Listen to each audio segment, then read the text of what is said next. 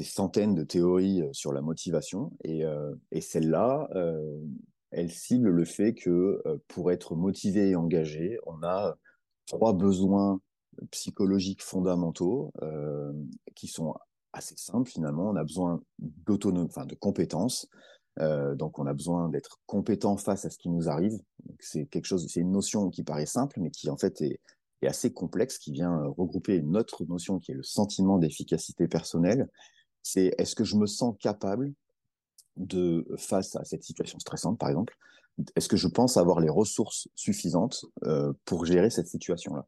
Donc, est-ce que je me sens compétent euh, dans mon quotidien? Euh, Voilà, par exemple, je suis sur la route et je crève. Ok, bah, est-ce que j'ai suffisamment de compétences pour réparer mon pneu? C'est aussi simple et aussi basique que ça, finalement. Donc, la première notion, c'est être compétent. La deuxième, ça va être d'être autonome, donc d'avoir la capacité. donc, ce qui est intéressant aussi à prendre en compte dans ces, dans ces notions-là, euh, c'est que le, la, notion de compétence, euh, et donc maintenant j'ai donné celle d'autonomie, euh, c'est un sentiment. C'est-à-dire que ça se base sur pas grand-chose de très concret. C'est est-ce que j'ai le sentiment de pouvoir être compétent face à cette situation-là? Et ce qui va faire que face à la même situation, deux personnes vont ne pas forcément se sentir compétents de la même façon. Et donc ça, c'est la richesse humaine. C'est un jour, je peux me sentir, et c'est très fluctuant. Euh, je pense qu'on a tous vécu ça euh, dans notre travail. On fait le même travail tous les jours, on se sent parfaitement compétent et capable de. Et puis un jour, parce qu'on est plus fatigué, ou parce qu'il y a une petite surcharge supplémentaire, ou parce que simplement on nous a donné une tâche un peu différente de celle de d'habitude, et pour laquelle je me sens pas forcément à l'aise, et d'un coup, mon sentiment d'efficacité personnelle, ma compétence, elle va baisser. Et c'est ce qui va faire que je vais me sentir je vais être en difficulté finalement face à cette, euh, activité-là. Donc c'est bien un sentiment. L'autonomie, maintenant, pour revenir sur l'autonomie, là aussi c'est un sentiment. Et c'est le sentiment de pouvoir faire des choix entre plusieurs pistes. Pas du tout le fait d'être indépendant. Indépendant, c'est je fonctionne seul. Alors que l'autonomie, c'est avec les autres, dans mon fonctionnement. Est-ce que je peux faire des choix entre plusieurs pistes d'action? Et le dernier, euh, la dernière, le dernier besoin euh, psychologique euh, qui est décrit, c'est l'affiliation, donc c'est l'appartenance au groupe. Et celui-là, ben, c'est un des plus importants, si ce n'est le plus important dans notre fonctionnement humain. L'homme, grand H, hein, ne peut pas fonctionner seul. C'est pas possible. On a besoin de l'autre. C'est ce qui a, c'est ce qui nous a permis de survivre en fait, ni plus ni moins. Par la nature, chaque fois que les les animaux sont vivent seuls, ils sont dans un mécanisme de survie absolue euh, où c'est manger ou se faire manger. Et euh, ce qui a différencié l'homme, c'est bien le fonctionnement en groupe qui lui a permis d'être protégé par le groupe. Normalement, dans un fonctionnement classique, on ne peut pas vivre seul, pas, très longtemps, ou pas très bien en tout cas. Euh, donc voilà, celui-là, il est, fondamental, il explique plein de choses, les mécanismes de, gang.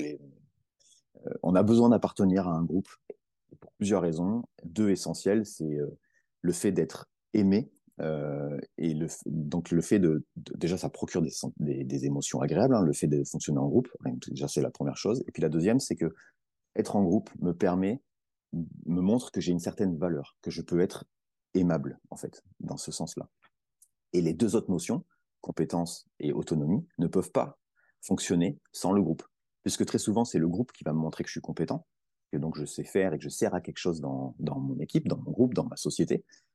Euh, et c'est aussi le groupe qui va me donner l'autonomie. C'est l'autre qui va me donner l'autonomie. Donc sans ces trois notions-là, dès qu'il en manque une, c'est une sorte de triptyque. Hein, il y a trois pattes là. Dès qu'il en manque une, c'est bancal. Ces trois notions-là, elles m'ont beaucoup parlé parce qu'effectivement, à chaque fois que on m'a pas donné d'autonomie ou que euh, parce que c'est très simple hein, de, faire du mal à ces trois besoins-là. Euh, et ben à chaque fois que je me suis senti pas très autonome, bah, je fonctionnais pas très bien.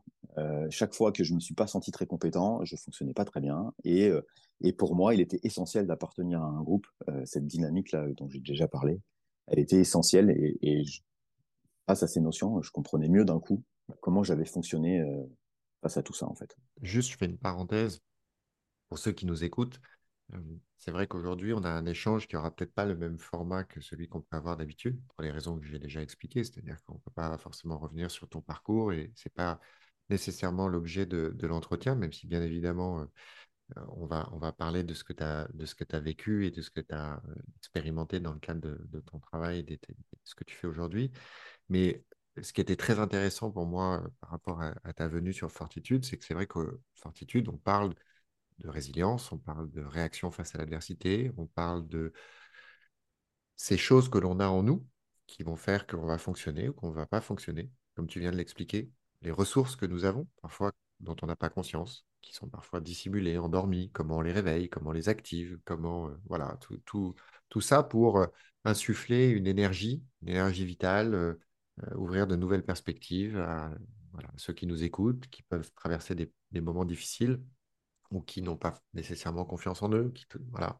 Et, je trouvais ça intéressant, effectivement, qu'on rentre dans le vif du sujet de cette mécanique. L'idée que j'ai toujours un peu à l'esprit, c'est un jour peut-être de parvenir à faire une synthèse de tout ce que j'aurais entendu, de toutes ces expériences partagées, de ces témoignages, et pourquoi pas essayer de me hasarder à, identifier, à rédiger pas une doctrine absolue, hein, pas une vérité absolue. De toute façon, je considère que rien n'est jamais absolu et qu'il faut surtout pas être dogmatique, et en particulier avec ces sujets qui sont extrêmement complexes, puisque ça touche à la nature humaine. Mais malgré tout, de faire un peu un travail d'analyse et pourquoi pas d'identification de, cette mécanique de la résilience euh, et de, de, ce qui fait, pour moi, vraiment l'être humain en tant que tel et à savoir sa capacité à, s'adapter, à faire face, à surmonter et, à poursuivre son, son, chemin.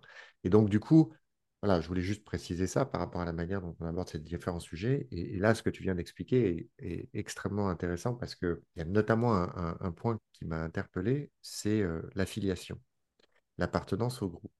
Et au sein de cette appartenance au groupe, la nécessité de euh, se sentir aimé ou est-ce que euh, on peut dire peut-être apprécier euh, aussi, enfin en tout cas valoriser. Et moi, j'ai découvert cette notion il n'y a pas si longtemps que ça avec un, auteur américain qui s'appelle Dale Carnegie et qui a euh, beaucoup écrit sur la psychologie humaine et notamment les rapports dans le cadre du travail, mais aussi dans le cadre du foyer. Et il a, je trouve, un peu rebattu pardon, les cartes autour de ce qu'on peut souvent considérer comme étant les choses qui font vraiment tourner le monde. C'est-à-dire que les idées reçues, c'est ben, aujourd'hui, ce qui fait tourner le monde, c'est l'argent, euh, le pouvoir, le sexe, euh, j'en sais rien. Euh, et en réalité, lui, il a une approche assez originale parce qu'il considère que ce qui fait vraiment tourner le monde, c'est le besoin de reconnaissance, le besoin de se sentir valorisé. C'est intéressant de voir que dans le triptyque que tu viens d'évoquer, on retrouve cette idée de... D'ailleurs, je ne sais même pas si valorisation, c'est le bon terme, je ne sais pas s'il y en a un qui est consacré, c'est comment comment on qualifie le besoin d'être apprécié, aimé, mais c'est plus que de l'amour, c'est valorisé, c'est-à-dire euh, voilà, d'être reconnu. Je ne sais, pas trop comment on peut, on peut dire ça, mais est-ce que tu peux rentrer un peu plus dans le détail de, cet aspect-là? Parce que je trouve ça assez, euh, assez intéressant et surtout, euh, ce n'est pas une chose dont on parle finalement si souvent.